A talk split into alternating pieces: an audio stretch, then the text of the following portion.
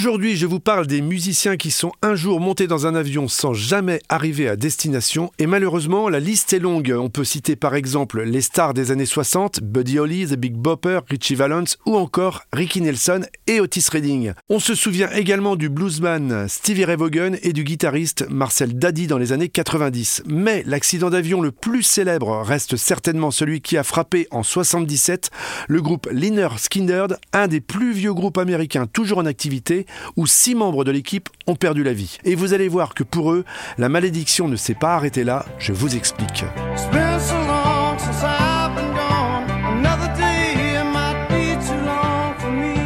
Nous sommes le 20 octobre 1977. Les musiciens originaires de Jacksonville, en Floride, et fortement influencés par la musique country et le blues du sud des États-Unis, écument depuis maintenant plus d'une dizaine d'années les scènes américaines, auréolées de leur succès mondial avec Sweet Home Alabama.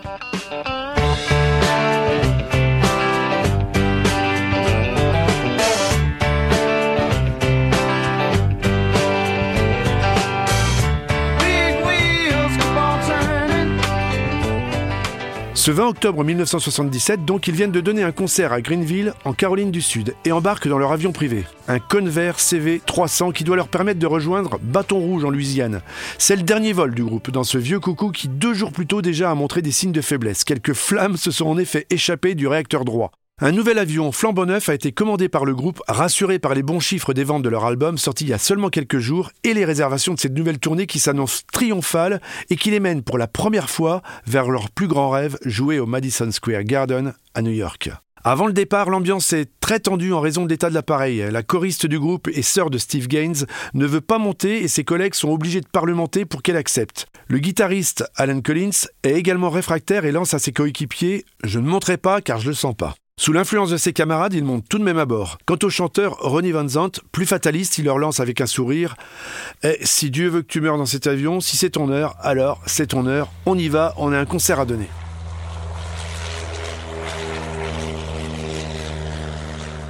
L'avion ne fera pas le trajet jusqu'à Bâton Rouge. Quelques heures après le décollage, il connaît de nouvelles avaries, plus graves ce coup-ci, et s'écrase dans les marais du Mississippi, près de Gillsburg.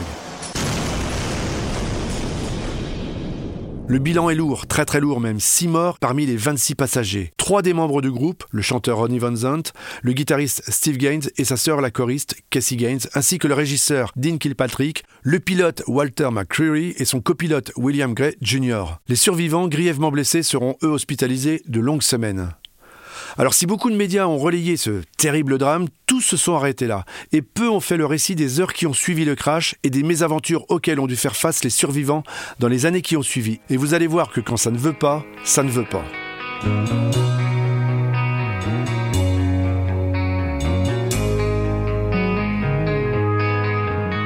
Nous sommes donc quelques secondes après le crash, en pleine nuit noire au cœur des marais du Mississippi, et Thomas Delmer Artimus Pyle, le batteur, et les deux techniciens Kenneth Peden et Mark Frank ont réussi à s'extirper de la carcasse. Ils semblent être les moins blessés des survivants malgré leurs nombreuses contusions. Ils décident donc d'aller chercher des secours.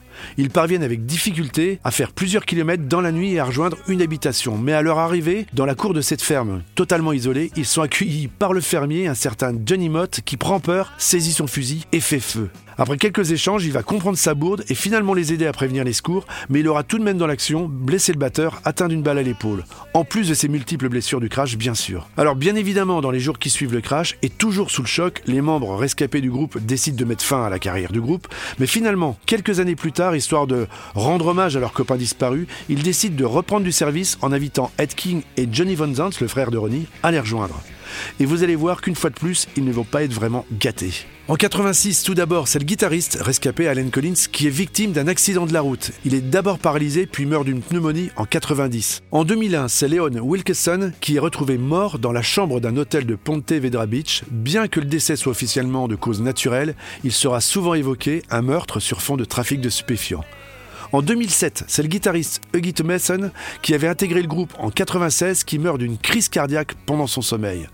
En 2009, c'est au tour de Billy Powell, claviériste du groupe depuis 72, de partir subitement victime d'un arrêt cardiaque. Et cinq mois seulement plus tard, In Evans, le remplaçant de Leon Wilkeson, meurt d'un cancer. Je vous avais prévenu, il ne fait pas bon jouer dans le groupe Liner Skinnerd. À ce jour, seul reste présent le membre fondateur Gary Rossington, qui doit se sentir bien seul à la tête de ce groupe fantôme. Pourtant, il continue d'enregistrer et de tourner, engageant de nouveaux membres à ses côtés, et il a même eu le courage de braver la fatalité en sortant en 2009 un album dont le single est simplement intitulé Still Unbroken, toujours intact. Rock Story, c'est fini, on se retrouve très vite avec une nouvelle anecdote incroyablement rock.